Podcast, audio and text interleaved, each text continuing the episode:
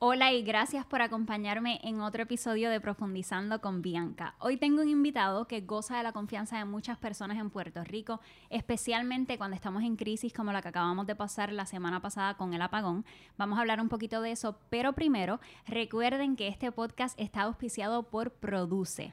Produce es una compañía que va a través de Puerto Rico comprando productos locales y te los lleva directamente a tu casa. Yo acabo de comprar unos vegetales bien ricos y un juguito de bien bueno, 100% local. Así que chequeen los puertorricoproduce.com. Recuerden que también tienen un código Bianca15 para obtener 15% de descuento en su primera orden. Ahora sí, empezamos con Jorge Bracero. Jorge, gracias por estar conmigo. Saludos y gracias por invitarme. Jorge, háblame de tu posición en la Autoridad de Energía Eléctrica. Sabemos que llevas unos 17 años trabajando para la autoridad. ¿Cuál es tu título? Yo soy operador auxiliar 2 en Central San Juan. Esto viene siendo lo que son todas las operaciones para mantener unidades en servicio, eh, entradas y salidas, y llevo 17 años entre Central San Juan y dos años en, en Aguirre. En Arroz y Habichuela, ¿cómo es tu día a día trabajando para la autoridad?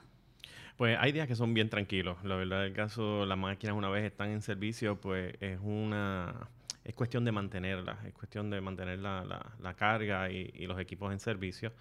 Y, y, mantenimiento este, leve. Cuando son salidas y entradas de máquina, ahí son, son días que, que son extremadamente largos. Este, yo soy empleado de turno, así que tengo turnos que son de 6 de la mañana a 2 o 2 de la tarde a 10 y 10 a 6 y en muchas más que ocasiones tengo que estar haciendo turnos de 16 horas también.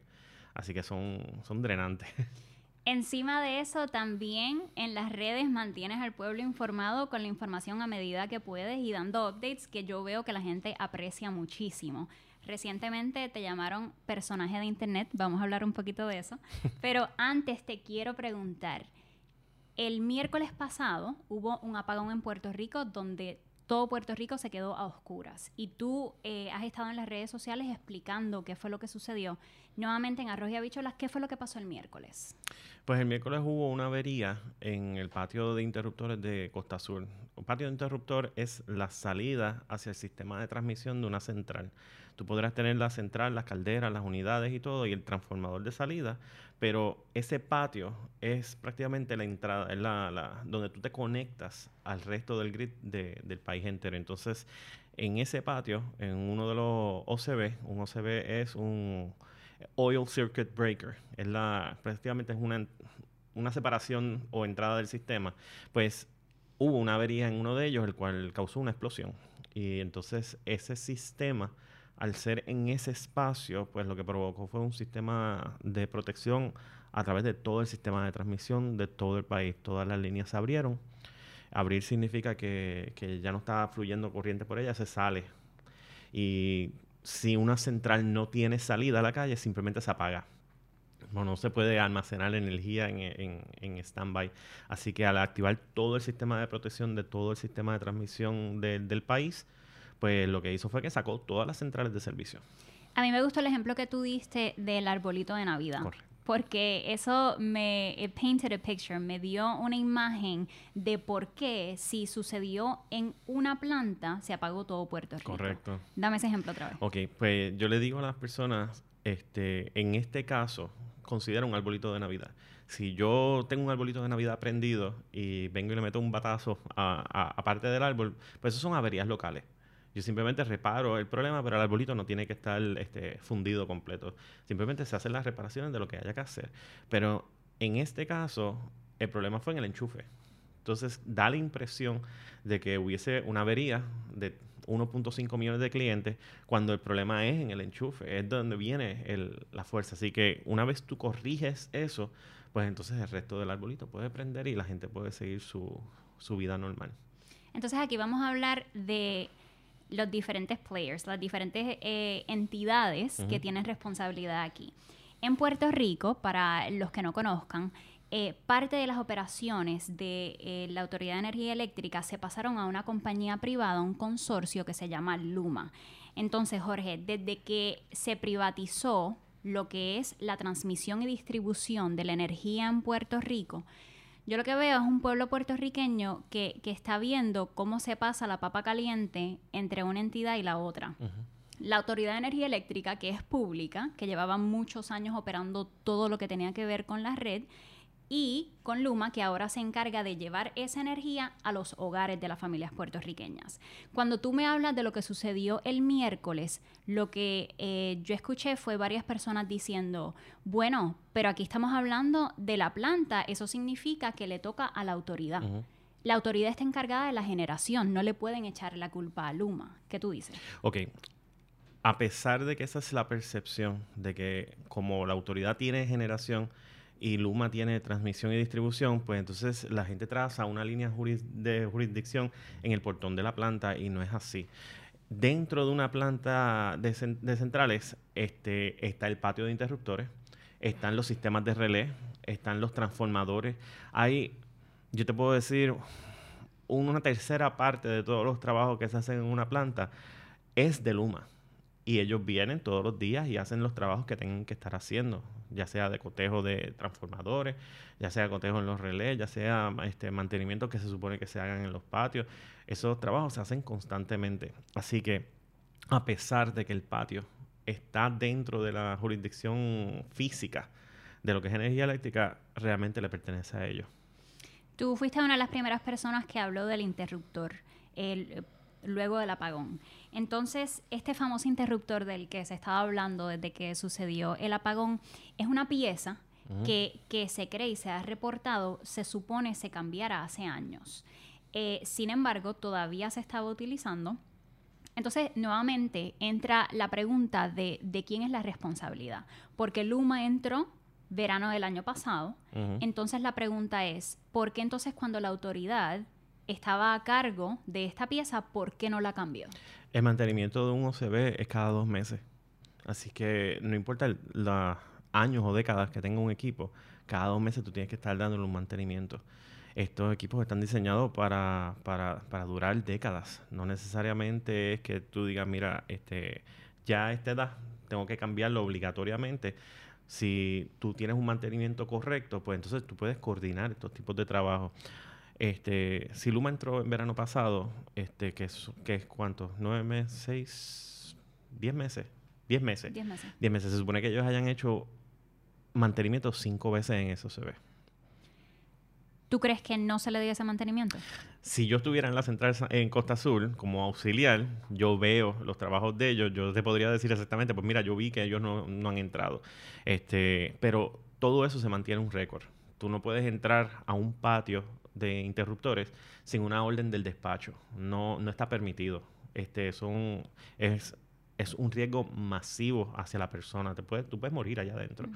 Así que cualquier trabajo que se hace, cualquier machetada que se hace, machetada viene siendo este, la conexión entre un, una parte del patio con, con otra para que fluya la, la electricidad, una eso, todos esos trabajos se tienen que hacer en coordinación con el personal de la planta, que es el que está pendiente a su unidad de que no se le, que no se le vaya, y el personal de Luma que está haciendo el trabajo en el patio. Y eso tiene unos permisos. Y, por ejemplo, la práctica de nosotros es que cada vez que vienen ellos y van a hacer un trabajo, Luma nos llama y dice la orden número tal para hacer tal trabajo. Y esas son la, la, manera en que tú sabes que el trabajo se puede hacer correctamente o, o está coordinado. Este, una de las cosas que se ha estado diciendo es que esos trabajos muchas veces ellos llegan y no coordinan. Y entonces entran los choques, mayormente porque nosotros no queremos tener una, una, una avería que nos cueste la vida. Ese, ese OCB explotó prácticamente en, en, un área donde yo le paso por el lado si fuese en mi central. ¿Qué hubiera pasado si yo a la mitad de la noche en un turno este, me hubiera cogido eso por un trabajo mal hecho? Mm. O sea, es muy riesgoso. El Centro de Periodismo Investigativo eh, reveló, según unos documentos que obtuvieron, que se supone que se le diera mantenimiento a esos interruptores en diciembre del año pasado, pero que con la entrada de Luma eso se pospuso para el 2023. Lo que, lo, que, lo que leí no es que se le iba a dar mantenimiento, era que se iba a reemplazar. Ya una de las cosas que, que, se ha estado tratando de hacer es eventualmente cambiar estos tipos de interruptores por uno, en vez de aceite, a gas. Que son, que son más eficientes aún. Este, y pues a lo mejor, no sé si es que a lo mejor tienes que darle menos mantenimiento, pero como te digo, un OCB cada mantenimiento cada dos meses es muy agresivo. Pero se supone que en diciembre ese OCB específicamente se hubiese reemplazado por uno nuevo. ¿Qué tú crees del hecho de que se pospuso para el 2023? Está mal. Está mal porque si yo te digo a ti, Bianca, tú tienes que tener este tratamiento médico y te tengo que hacer una operación en diciembre. Y entonces yo vengo y te digo, voy a cambiar el doctor y el doctor dice, mira, Bianca, vamos a esperar el 2023. Y tú dices, pero no me dijiste que es algo crítico. Mi vida está corriendo y tengo, tengo que, estoy ya scheduled para hacer esto en diciembre. No, pero vamos a esperar año y medio más. ¿Entiendes? A ver qué pasa. Pero nuevamente, te digo lo que me dice la gente cuando yo reporto acerca de este tema. Es que esto lleva así muchos años. La autoridad no puede de repente decir es culpa de Luma cuando esto es algo que se pudo haber reemplazado antes. Lo que pasa es que si se le da los mantenimientos a los equipos, tú no tienes que estar reemplazándolo todo el tiempo. Si tú mantienes tu carro al día, tú no tienes que decir, pues mira, en cinco años yo tengo obligatoriamente que cambiar mi vehículo yo puedo extender el tiempo de vida de, algo si se le da el mantenimiento correcto. Y como te digo, el mantenimiento no es este, solamente superficial, son trabajos, piezas nuevas. Si, si nosotros no hubiéramos hecho upgrades a todo nuestro sistema, ya hubiera caído en canto inmediatamente una planta. Pero a pesar de que son, por ejemplo, unidades que, que se construyeron en los 60, en los 70, siguen vivas y es por esa razón, es porque se siguen haciendo refits, se siguen haciendo upgrades y, y, se mejora. Ya no es el mismo carro, no es la misma, la carcasa este, será la misma, pero el interior es piezas completamente nuevas. Sabemos que a veces hay burocracia y retrasos en cuanto a, cuán rápido se informa al pueblo acerca de, lo que ha sucedido. Eh, ahora mismo eh, Luma acaba de pedir más tiempo para la investigación de lo que sucedió con la explosión. Eh, ¿Tú crees que Luma está siendo transparente con el pueblo? No, no, y yo no tengo, no tengo trabas en decirlo. Es porque es una compañía privada y las métricas en las que ellos están siendo supervisados van en acorde con eso. A qué tan eficiente tú estás haciendo el trabajo, qué estás haciendo para mejorar. Que, o sea, son métricas que ellos mismos son los que ellos mismos se evalúan. Entonces, ¿qué pasa? Estos eventos es mucho más fácil simplemente decir lo mismo. Ah, que el sistema es frágil y pues este, es, eso no es mi culpa. Dice, pero es que tú tienes esto, ya es tuyo, es responsabilidad legal tuya desde hace más de un año, desde hace un año para los efectos. Entonces, si yo te estoy diciendo que tú tienes que tener equipos siendo mantenidos constantemente, ¿por qué no lo haces? Me hablas de que es una compañía privada. También te escuché decir que si tú trabajaras para Luma como compañía privada, tú no pudieras estar hablando tan libremente como lo, haces. No lo puedo hacer. Eh, ¿En algún momento te han dicho, a pesar de trabajar con la autoridad, te han dicho, Jorge, cógelo suave, no digas eso, nos estás metiendo en problemas con Luma? Al principio. La primera vez que yo hice este mi, reporte como tal al, al pueblo fue en el apagón del 2016. Y fue porque mm, estuvimos tres días sin luz. Entonces yo vi realmente que en ese momento el mecanismo de comunicaciones de energía eléctrica realmente era un mecanismo que es un, un brazo de, del gobierno central. Entonces no hablan cosas técnicas, no saben cosas técnicas. Entonces realmente se vieron en una posición donde no, no saben qué hacer. Y yo estoy pasando un trabajo macabro en, en, la planta prendiendo unidades y se me disparan y entra y se disparan porque hay problemas que se pueden resolver. Y entonces esa fue la primera vez que yo hice un llamado a la gente para que, para que supiesen, mira, necesito que en aquel momento, yo dije, necesito que simplemente no consuma, no consuma, porque me pones la máquina inestable en ese momento. Esa fue la primera vez. Este, ahí no hubo issue. Pero cuando llegó María, hubo pánico porque yo me di cuenta que, realmente estábamos solos y cuando yo llegué a la planta y vi el scope de, la destrucción que iba a ser y los meses que íbamos a estar sin luz, pues yo dije, la gente tiene que saber. Y nadie quería decir nada. Y empecé yo a hacer mis comunicaciones. Hubo mucho miedo de mi parte porque hubo jefes que no estaban de acuerdo y, y sí hubo sus amenazas y, y, y su sus, intentos de simplemente callarme la boca. Pero, pero yo sabía, yo, mira, la vida de nosotros se corre, en esto se corre, así que este, me tiré la chance. Yo, como regla, no hablo de política, no le tiro a la UTIER, no le tiro a energía eléctrica. Yo me voy a la información que realmente tú necesitas, porque ese, ese ha sido mi mayor éxito. Si yo te estoy diciendo a una información que es para, para tu bien, para que tú puedas planificar tu vida, este, ya tengan una emergencia médica o lo que sea, tú no te va a interesar que yo venga y diga, ah, pero es que eso es culpa de esto, de este partido, porque ellos no hicieron esto. Eso ya automáticamente te predispone a simplemente no escucharme, porque lo vas a ver como nonsense. Y si tú dices, ya te está hablando babosería, pues entonces todo lo que yo hablo es babosería. Mm. Y, y, yo me di cuenta que si simplemente me concentro en el mensaje como si tú fueses un familiar mío y te estoy dando información para que, para que sobrevivas. Para que, para que eches para adelante y no, no, no, no quiebres tu empresa o, no pases necesidad o pierdas tus medicamentos, pues esa manera es lo que yo estoy tratando de hacer. Yo acceso ese momento para, para darte ese mensaje de esa forma, que tú lo cojas de una manera bien personal y se ve cómo la gente lo aprecia. O sea, estábamos hablando de que hacen memes de ti, te agradecen. Cuando yo hice el post que te quería entrevistar, la gente, sí, por favor, entrevista, lo que confiamos en él. Entonces, vemos ese cariño de la gente, pero me dices que también has temido en algún momento, quizás has temido por tu trabajo. Sí, claro, porque es que este el scope es masivo. No es lo mismo un empleado que haga un post en, en su Facebook y lo vea a su familiar a que yo escriba algo y de momento salgan los periódicos del país y digan, mira, Jorge Bracero dijo tal cosa. Mm. Y entonces automáticamente tengo un spotlight encima y, a mí me da miedo. A ver, mm. es como, es un rush entre adrenalina y fear mm. que, que tengo que manejarlo correctamente. Pero yo llegué a hablar, este, por ejemplo, en María, este, el gobernador Rosselló me, me llamó este, el, día que nació mi hija. Y eso era porque todos los medios se enteraron que, era. Y entonces él lo cogió personal y, pudimos tener una conversación en aquel entonces. Este, yo lo único que decía era, mira, si me dejan quieto, yo puedo hacer esto correctamente. Y mi compromiso es ese. Simplemente no voy a estar tirándole a esto, no voy a estar tirándole al otro porque a nadie le importa la información que yo te estoy dando es importante. Mm. Así que en ese momento pues fue como, como, como que todo el mundo dijo, pues está bien, déjalo quieto. Mm.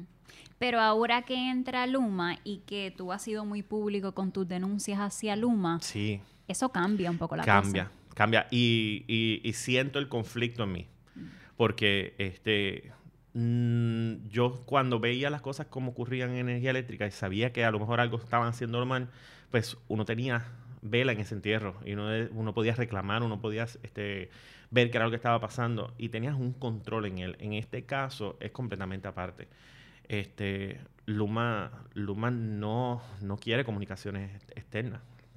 No permite comunicaciones externas. Gente que estaban en mis redes de comunicación porque yo tenía celadores, directores, este, jefes de todos lados. Yo tenía una red masiva de comunicación en la cual todo el mundo se dio cuenta que yo podía mantener el anonimato de todos ellos, siempre y cuando ellos me daban la información y las explicaciones técnicas y la experiencia de cómo funcionan las cosas. Yo no me conozco el sistema porque lo estudié acá. Yo lo conozco porque todo el mundo me ha enriquecido con su conocimiento y ha aprendido con ellos. Muchos de ellos pasaron a Luma.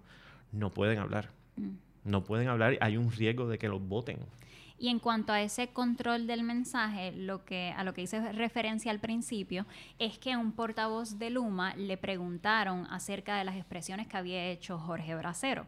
Y el portavoz respondió diciendo, no sé quién es Jorge Bracero, sé que es un personaje del Internet. ¿Qué pensaste cuando escuchaste eso? Yo, lo primero, los primeros cinco minutos me dio un coraje, me dio un coraje, pero es, eso, es que la emoción en el momento, este, yo digo, pero ¿qué le pasa a este hombre? ¿Cómo es posible? Pero veo que es que eh, es, una, es un intento de menospreciar. Mm. Este, no funciona. Este, ha pasado, ha pasado, eh, ha pasado con políticos, ha pasado con, con jefes, este, que pase con ellos. I really don't care, porque el mensaje automáticamente, este, la persona que lo está escuchando sabe quién soy yo. Mm. Y automáticamente lo coge en lo que es una expresión que dice, pero este hombre no sabe lo que está diciendo. Mm. ¿Entiendes? Y cómo vamos a ver claro cómo es posible que yo cinco años haciendo comunicaciones, explicando el sistema, este, todos los apagones, huracanes que hemos tenido, este, si tú te estás encargando del sistema, ¿cómo va a ser posible que tú no sepas quién soy yo? Y yo creo que algunas personas eh, lo tomaron como un intento de menospreciar y por eso salieron a tu defensa y vi los memes y los posts diciendo no te metas con Jorge Bracero, que Jorge Bracero es quien nos mantiene informados. Pero me imagino que también habrá personas que dirán, bueno, es que él trabaja con la autoridad, pues obviamente le va a estar tirando a Luma. ¿Qué tienes que decir a las personas que, que quizás piensen que eres parcial? Yo soy, al igual que ellos, yo soy cliente y yo tengo dos niños chiquitos y tengo mi, mi, tengo mi suegro, tengo mi mamá, tengo mi papá, que son clientes. Y entonces, ¿qué pasa? Lo que yo te estoy diciendo como, como tal es porque yo te considero parte de mi familia. Si yo veo que lo están haciendo mal y encima sacas un comunicado en el cual me estás mintiendo, nadie lo va a ver, nadie de mi familia va a ver un comunicado de ellos y va a ver que están simplemente mintiéndote. Pero yo que soy parte de, del grupo, me estás hablando a mí. Y entonces yo puedo, yo puedo discernir esa información de una manera en la cual digo, no, no me mientas. Yo no puedo manejar. Mm, yo creo que ese es mi, es un trigger. Mm. No puedo manejar que me mientan. Mm. Lo veo como un insulto, lo veo como, como, una... Es un, es un insulto a mi inteligencia y a la inteligencia de mis allegados.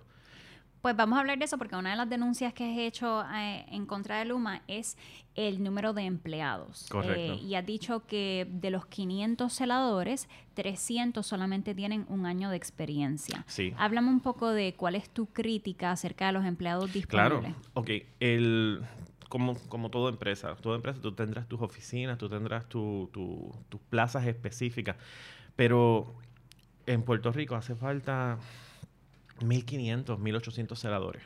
ese es el número más real operacional para poder mantener el sistema eléctrico. Hay muchos trabajos que son semanales y requieren que tú estés en el field este, haciendo, haciendo chequeos. o sea, una vez tú pones un poste y le pones la línea o activas una subestación, no es simplemente dejarlo ahí. ¿entiendes? Hay, hay muchas cosas que son el diario de vivir de un celador para sostener el sistema eléctrico. Entonces, ¿qué pasa? Este, obviamente, una de las cláusulas de, supervisión, de fiscalización que tiene Luma es la cantidad de empleados. Entonces, cuando te dicen los comunicados, todos los comunicados de ellos te dicen, este, Luma y sus 3.000 empleados estamos comprometidos con el pueblo de Puerto Rico, pues ahí hay un efecto donde realmente te está durmiendo con una información que no es del todo correcta. Tú sientes una paz el decirme que tengo 3.000 empleados trabajando con, con ellos, pero volvemos cuántos empleados realmente son los que trabajan las líneas de transmisión y distribución, los que trabajan los celadores, los o sea, cuáles son el número. Y ellos tienen 500 celadores. De los, son 497 celadores, pero 160 de ellos son extranjeros. No son personas que viven aquí, son personas que se trajo de, los Estados Unidos para ayudar con, con, el sistema acá. Y encima de ese número, 200 de ellos fueron graduados y certificados hace menos de un año con el Luma College para, para celadores. Así que te da un número específico en la cual tú dices, este número no me funciona, para, me, me podrá funcionar a pequeña escala.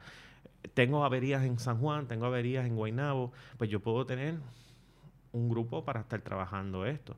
Pero para trabajos así masivos con el sistema eléctrico de Puerto Rico, tú no puedes pretender 500 empleados, es suficiente y más cuando solamente 200 de ellos conocen el sistema de Puerto Rico. Una de las grandes controversias cuando entró Luma eh, fue qué iba a suceder con los empleados que ya estaban con la autoridad. Y una de las grandes denuncias han sido que gente con muchísima experiencia los tienen pasando trimmer. Eso se escucha mucho. Sí. Eh, ¿Qué fue lo que sucedió ahí? Ok. Este, originalmente, la apreciación, la apreciación y la manera en que se estaba vendiendo este proceso era tan fácil como cambiar una camisa. Tú dices, pues mira, somos empleados de tal compañía y ahora vamos a ser empleados de otra, pero mantengo este, lo que, los trabajos, mantengo lo que estoy haciendo. Este, este trabajo tiene, tiene, tiene una tiene un desarrollo natural de aprendiz y maestro. Este, un celador, por lo general, a los 5 o 6 años, de momento empiezan a llegar celadores nuevos y entonces ellos empiezan a aprender la calle contigo. A medida que tú te vas jubilando, las otras personas que están adquieren realmente tu conocimiento porque tú se los pasaste. Aquí no es yo voy a hacer el trabajo solamente para que no me voten, eso no funciona. Aquí nosotros tenemos ese proceso de aprendizaje este, por, por, por la gente que sigue entrando al sistema. ¿Qué pasa? En el momento en que tú tienes celadores de 20, 25 años, es más 15 años, que están al otro lado de su jubilación, porque muchos de ellos estaban, realmente estaban al otro lado. Y tú les dices, tienes que empezar nuevamente con otra empresa. Mis 30 años se fueron. Tengo un riesgo ahora de que una empresa venga y diga que es privada, diga, este, mm, no, yo no, no te quiero a ti, yo voy a contratar mejor gente nueva. Entonces ahora estás despedido por simplemente un cambio administrativo que no debió, en primer lugar, haberte afectado a ti. Entonces, la decisión correcta, ¿cuál es? Si tú lo miras desde una perspectiva económica, yo lo voy a decir porque nosotros ahora mismo estamos, vamos a pasar un proceso de privatización en, en las centrales. Yo tengo 17 años, pero yo tengo compañeros que tienen 28 años de operación. Esa persona, ¿qué va a hacer?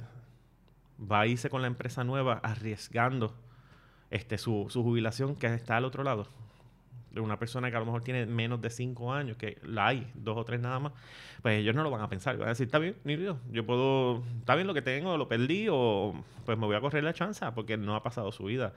Pero todos los que hemos pasado una vida completa en, en, esto, que ya que estamos al otro lado, ¿cómo voy a poner eso en riesgo? Y más allá de cuántas personas eh, pasaron de la autoridad a Luma a trabajar, también eh, está la controversia que se está dando ahora mismo de la colaboración entre Luma y la autoridad. Entonces lo que se ha estado escuchando ahora, especialmente con este apagón reciente, es que quizás no se está dando de la mejor manera. Y yo te he escuchado decir algunas cosas quieren hacerlo ellos, pues entonces nosotros no podemos entrar ahí. A pesar de que empleados de la autoridad quizá pudieran ayudar para que se dé el proceso más rápido. ¿Qué es lo que está pasando? Ok, hay empleados, este, es bien bien limitado este, ese, ese, ese statement como tal, porque no es como, como era antes. Ahora mismo yo te puedo decir, ah, sí, habían empleados que podían hacerlo, pero se fueron. Están en el DITOP, están en obras públicas, están en, en, este, en el centro médico empujando pacientes. Ya, ya no están en energía eléctrica, no están. Y entonces ya nosotros perdimos todas esas personas. Los que quisieron saltar están allí. Pero ¿qué pasa? tenemos una relación entre la planta y la calle. Hay trabajos que son a la par. ¿Y qué pasa? Nosotros vemos y tenemos la experiencia de, estar, de decir, eso no se hace así. ¿Por qué? Porque es que yo he visto compañeros cómo lo hacen. Entonces, este, es una actitud terca. Tengo que, tengo que decirlo, es una actitud terca. Lo entiendo. Porque es que la manera en que ellos operan, ellos algunos de ellos han sido abiertos conmigo y yo los tengo, este, no, no puedo mencionar áreas específicas porque yo sé que van a saber quiénes son mm. y entonces no quiero que, no quiero que los voten. Mm. Pero este, me dicen, me dicen, a veces un trabajo que yo podía hacer en la calle, en cuestión de 20, 30 minutos, cogía el camión, iba y decía, yo sé lo que es porque es que esto lo he vivido 20 años. Ahora requiere unos protocolos de, de, y muchas certificaciones y mucha cosa para poder hacerlo. Es demasiada burocracia y entonces muchas ocasiones, a veces da el mediodía y todavía no han podido hacer el trabajo porque siguen haciendo papeles o siguen haciendo protocolos de seguridad para poder hacer esos trabajos. Pero sin embargo, Luma dice, bueno, es que es por la seguridad de nuestros empleados. Pero es que ¿cuántos empleados de nosotros morían? Si, si, si, tú estás diciendo, te lo está diciendo el veterano, que te está diciendo, mira, yo llevo 25 años haciendo esto y no me, he dado no me pasa nada, tú lo estás haciendo porque es que eres nuevo. ¿entiendes? Y es normal que una persona nueva sea más cuidadosa y diga, ah, pero dale, dale, un, dale un sedador de Luma 10 años.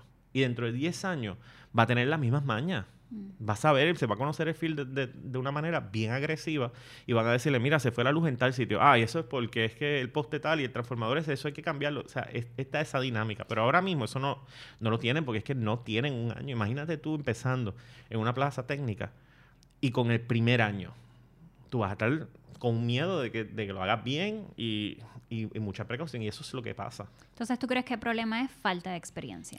Es totalmente. La experiencia no está. La experiencia está la experiencia está en, obras públicas, en, en, en, centro médico. La experiencia se tuvo que ir. ¿Por qué? Porque iban a ser penalizados.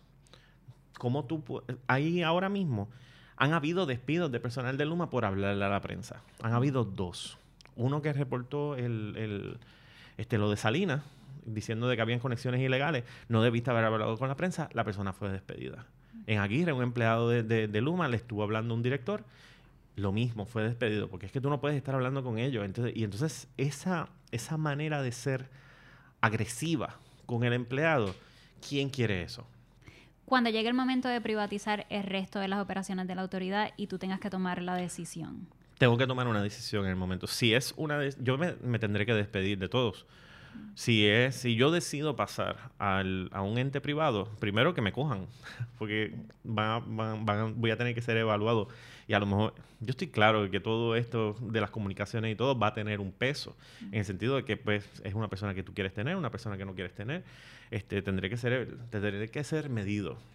¿Qué pasa? Si soy de los empleados que pase a una privada en, en generación, pues como toda privada, tendré que firmar unos documentos de, de, non-disclosure y pues simplemente tendré que dejar de ser.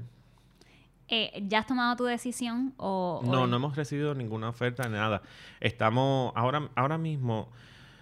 Si tú me preguntas a mí, y es, es, es, triste porque como estoy en una posición donde mi opinión puede sonar bien bias, pues a lo mejor se puede perder. Mi percepción generación no debe ser privatizado. Mm. No debe serlo. La razón por la cual se privatizó el sistema eléctrico era porque FEMA iba a desembolsar estos billones de dólares y el presidente Trump puso estas trabas. Esto fue parte de no confía en el sistema, en el sistema público del, del país y puso demasiado red tape. Y entre ellos, uno de los requisitos es tienen que privatizar el sistema eléctrico. Entonces, este es uno de esos resultados. Entonces, si tú me dices a mí un servicio esencial no debería ser privado. Puerto Rico tiene generación privada. AES y Ecoeléctrica desde hace más de 15 años son parte del sistema eléctrico y son corporaciones privadas. Ya tú tienes gran parte de la generación privada ya. Entonces, privatizar por privatizar no es, no es correcto. Este, como te digo, es un servicio esencial y si el reflejo va a ser un monstruo como es Luma, pues entonces imagínate una ausencia completa de comunicación donde choquen entre sí, porque el choque que estamos teniendo entre nosotros no es solamente entre nosotros, también es con Ecoeléctrica, también con AES, que son privadas, ¿entiendes? Es porque, ah, no, no, no, no, no, es, es culpa tuya. Eso no son actitudes. Yo creo que para, para tu empresa, si tú tienes empleados que están actuando de esa manera, ya tú hubieras hablado con recursos humanos y tú dices, esta persona no la puedo tener aquí. Y esta actitud esta burocrática no funciona, no funciona. Y más cuando tú tienes vidas que corren riesgo en el momento en que tú tienes apagones así. Una de las cosas que yo no he dicho nunca, este, me lo he mantenido privado y te lo voy a, te lo voy a decir. Este, la gran mayoría de las personas que me escriben, este, no solamente dando gracias y todo eso, son personas que están corriendo su vida en riesgo. Personas que dicen, mira, yo soy diabético, este, tengo la insulina, ¿qué hago? Y yo vengo y le empiezo a preguntar, ¿tienes familiares que, que tengan, que tengan luz? Me dice, tal sitio, yo pues te tienes que ir, porque tu vida está en riesgo. Mm. ¿Entiendes? Y yo no te puedo dar una seguridad que en, una, en un día o dos mm. esto se haya resuelto. Y tuve mucha gente que tuve que literalmente asegurarme que se desplazaran a diferentes partes, porque estás TikTok. Mm. ¿entiendes? estás en, tiempo, en tiempo extra y, estás en peligro. Y eso son de las cosas que a mí, obviamente, a mí me da mucha ansiedad el saber que personas pueden morir. Ha pasado que gente ha muerto. Mm. este y, y, lo cojo lo cojo personal porque, como te digo, los trato como si fuera una familia extendida. Mm y, y me afecta a un nivel un poquito más, más personal. Y es lo que siempre digo cuando eh, reporto acerca de esto, no es solamente la molestia del calor y los mosquitos, estamos hablando de la vida de la gente y lo sabemos porque sucedió después del huracán María. Entonces, es importante, yo creo que por eso la gente eh, va donde ti te tiene ese cariño, porque a veces escuchamos algo de las fuentes oficiales donde dicen, no se preocupen que en menos de un día, en tantas horas, en 24 horas, pero siempre vemos que se extiende un poquito más. Entonces, eh, esa sinceridad que a veces quizás es difícil para una compañía privada es lo que la gente viene a ti para recibir. Me parece que eso se gana. Mm. Eso no, eso no, no, surge porque simplemente exista. Es que es, es un respeto que se gana, que se gana. antes energía eléctrica no comunicaba correctamente. Era, este, el, yo nunca pasé al área de prensa porque las dos veces que se me ofreció ser portavoz de energía eléctrica, este, en menos de 10 horas ya yo tenía que decir no sirve. ¿Por qué? Porque había mucha traba de estar tratando de decir, no, no, no, eh, lo que vaya a postear yo lo tengo que aprobar primero. Y yo, no, porque estoy aquí por una razón. Y si me van a mantener entonces ahora aquí oficialmente y con un tapaboca, pues entonces no funciona, ¿entiendes? Y, y dos veces tuve que declinar que hubiese sido un palo si hubiese sido yo el portavoz de energía eléctrica en todo esto, porque la manera en que yo hablo, yo estoy seguro que hubiera, que hubiera hecho entender a la gente esto bien diferente.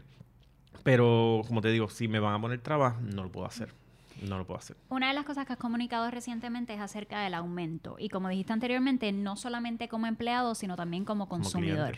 Eh, háblame de qué era lo que estabas denunciando cuando enseñaste tu factura. Claro, lo que pasa es que este Luma hizo una factura nueva. La manera en que, te, que te ponen. Oye, yo estudié mercadeo. Mi, mi, mi background no es, no es técnico. Yo estudié ingeniería eléctrica, pero me fundí. Dije, era muy joven y dije, esto no es para mí y decidí ir a estudiar otra cosa, este, porque mi hermano iba a entrar a la universidad y dije, déjame entrar contigo para no quedarme yo en ese limbo de decir, pues no estudié. Este, y terminé haciendo un bachillerato en mercadeo. Así que a mí me, me, gusta mucho, me gusta mucho, me gusta mucho eso, la manera en que tú le expresas este, tus ideas o tu empresa a, una, a, un cliente. ¿Y qué pasa? Pues lo veo con un ojo crítico. Ahora mismo la, la factura te dice, este, te dice grande, dice hoy, la gente que te reciben este, la factura de abril dice que tú estás pagando un promedio de 22 centavos el kilo. Esos son 22 centavos porque está cogiendo un promedio de 12 meses. It's useless. Esa información no sirve de nada porque a mí no me interesa cuánto yo pagué hace un año atrás por la factura de luz. Yo lo que necesito saber es qué está pasando ahora. La factura de luz hoy día está a 29 centavos y es un número bien bien agresivo. ¿Qué pasa? Este mes, este, el mes pasado empezó la guerra en Ucrania, el aumento, el combustible se disparó, lo estamos viendo todos nosotros en, en, la bomba. Pues, ¿qué pasa? Que yo estoy viendo el combustible de las plantas va a subir dramáticamente. La gente se tiene que preparar.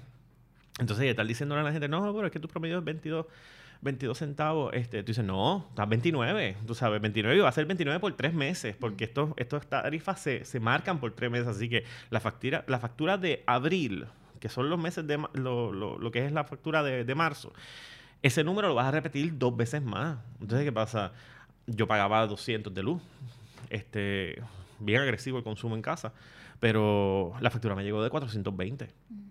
Entonces ya yo sé que los próximos dos meses esto va a ser así. Hasta que no se resuelva el problema de combustible a nivel mundial, esto es lo que tenemos. A menos, también, a menos que no nos movamos a otros tipos de fósiles inmediatamente, que sean más económicos, como por ejemplo el gas natural, porque no es renovable, es un fósil.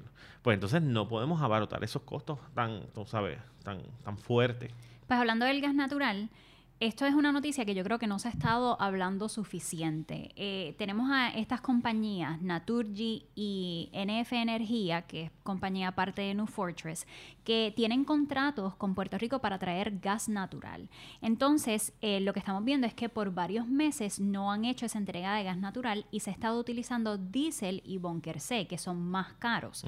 Entonces, vemos esa discrepancia en el costo, estamos hablando recientemente de unos 44 millones de dólares, lo que a mí, como uno dice, me vuela un poco la cabeza es que estas compañías tienen estos contratos para hacer esas entregas, están fallando en esas entregas y ese costo adicional se le va a pasar al consumidor. O sea que tú y yo vamos a estar pagando por la falla de la compañía de traer gas natural. Y podemos hablar de las causas de por qué no lo están trayendo, pero en esencia, una compañía que puede enfrentar una penalidad, por ahora van a decir el consumidor lo paga y si acaso podemos penalizarlas, pues entonces reemplazamos ese dinero. ¿Qué a ti te parece que, ese aumento lo tengamos que pagar nosotros? Es, fuerte, es fuerte, pero nuevamente es información que si la gente tuviese, pues entonces también hay un empuje a, a cumplimiento. Mientras estas cosas pasen tras bastidores, pues realmente las personas ya les llega la factura y no tienen otras más que pagar y, quejarse.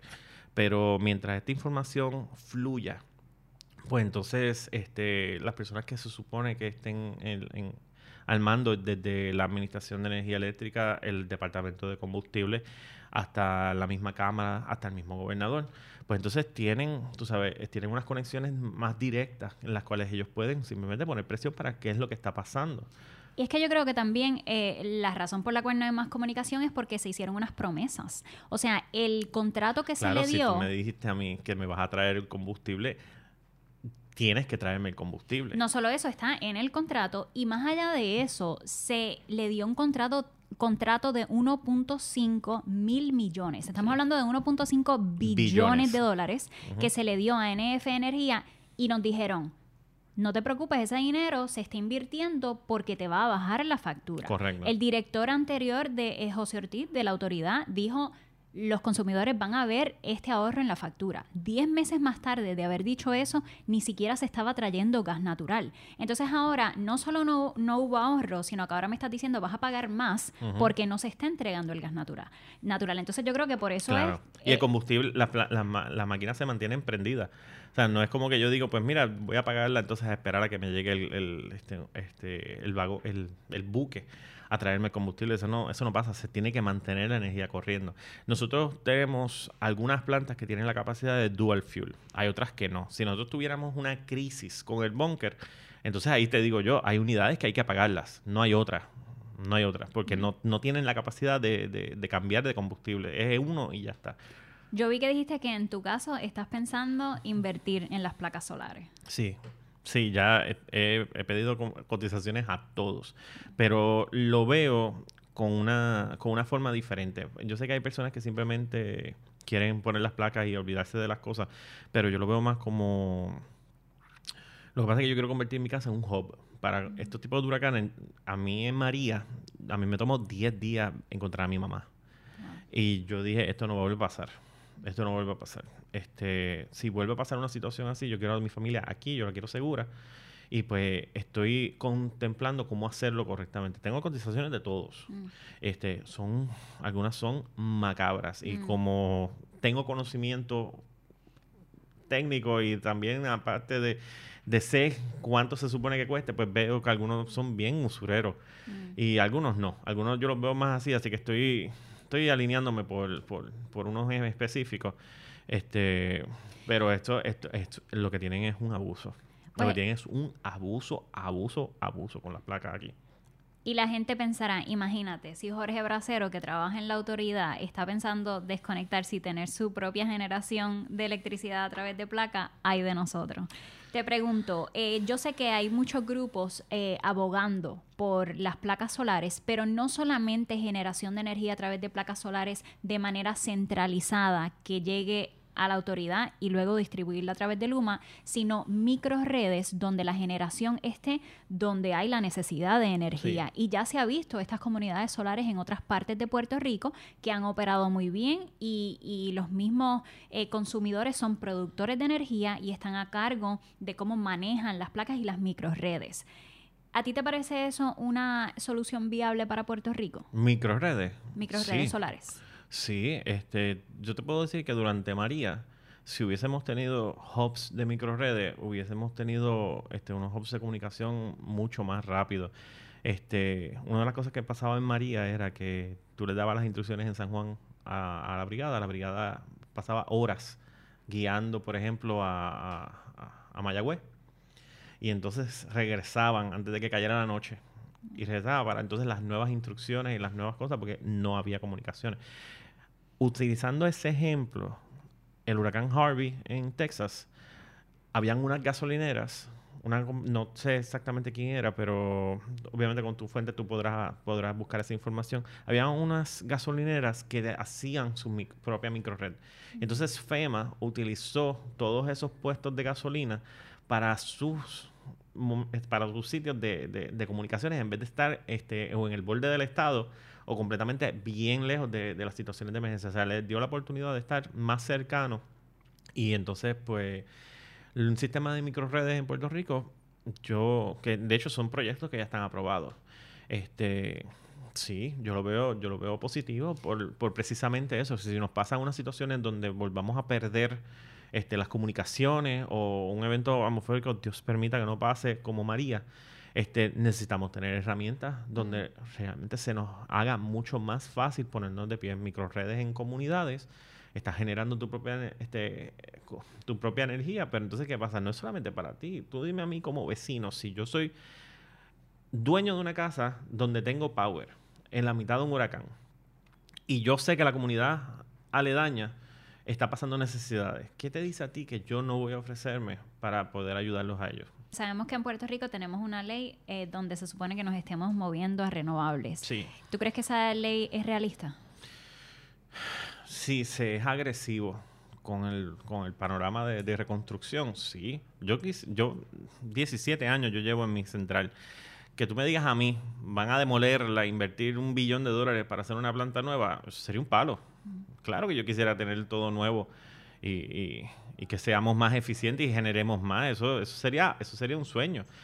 Yo creo que la oportunidad que tenemos ahora mismo es única. Y es porque Huracán Irma y María generó un montón de dinero en fondos federales para poder hacer esto. Si nosotros no hubiéramos tenido el evento de María y hubiéramos estado en esta posición de vamos a entonces a, reconstruir el sistema eléctrico y prepararlo para el futuro, este, eso se lo hubiera cobrado al cliente. ¿Entiendes? Pero tenemos una oportunidad dorada en, que está siendo capitalizada por el sufrimiento que pasamos juntos. Pues yo entiendo que deberían maximizarse ese dinero. Obviamente yo hubiera preferido que eso se manejara este, como si fuese energía eléctrica porque tienes una compañía privada que se está autoasignando los contratos de reconstrucción con sus compañías matrices. Entonces ya con eso tú dices, voy a perder un montón de ese dinero. ¿Entiendes? Y a lo mejor, a lo mejor eso pudo haber sido varias subestaciones o una planta o dos, ¿entiendes? Pero se está pagando en honorarios y en contratos y es dinero que tú dices, no, no era para eso. Imagínate un contratista que te diga, yo te hago el trabajo por 50 mil dólares. Y tú dices, ah, pues nítido. Pero entonces, este, tú Diego, tienes un budget de 50 mil dólares y él viene y dice, ah, pues no hay problema. Pero cuando ya va como por tres, tres partes del trabajo, se acabó el dinero. Y no acababa porque es que él compraba caro o él mismo le pagaba más a otro. Y entonces tú dices, mano, no, tú sabes, tenías un budget y ahora mismo tenemos una cantidad asignada, hay que maximizarla. Jorge, pudiéramos estar aquí hablando de esto todo el día, pero muchísimas gracias por estar conmigo. ¿Podemos esperar más posts de Jorge Bracero en el futuro? Sí, siempre y cuando, siempre y cuando, siempre y cuando no pase a una privada, pues yo entiendo que no debería haber ningún nicho y yo, como te digo, lo, lo seguiré haciendo por, por, amor. Pero obviamente en el momento en que, que sea este que me, provoque un problema laboral o que sea una amenaza de despido, pues obviamente tendré que despedirme y, pues sería un momento triste ese. Esperemos que eso no suceda. Muchísimas gracias por estar conmigo, muchísimas gracias a ustedes por sintonizar un episodio más de Profundizando con Bianca. Saben que les espero para el próximo.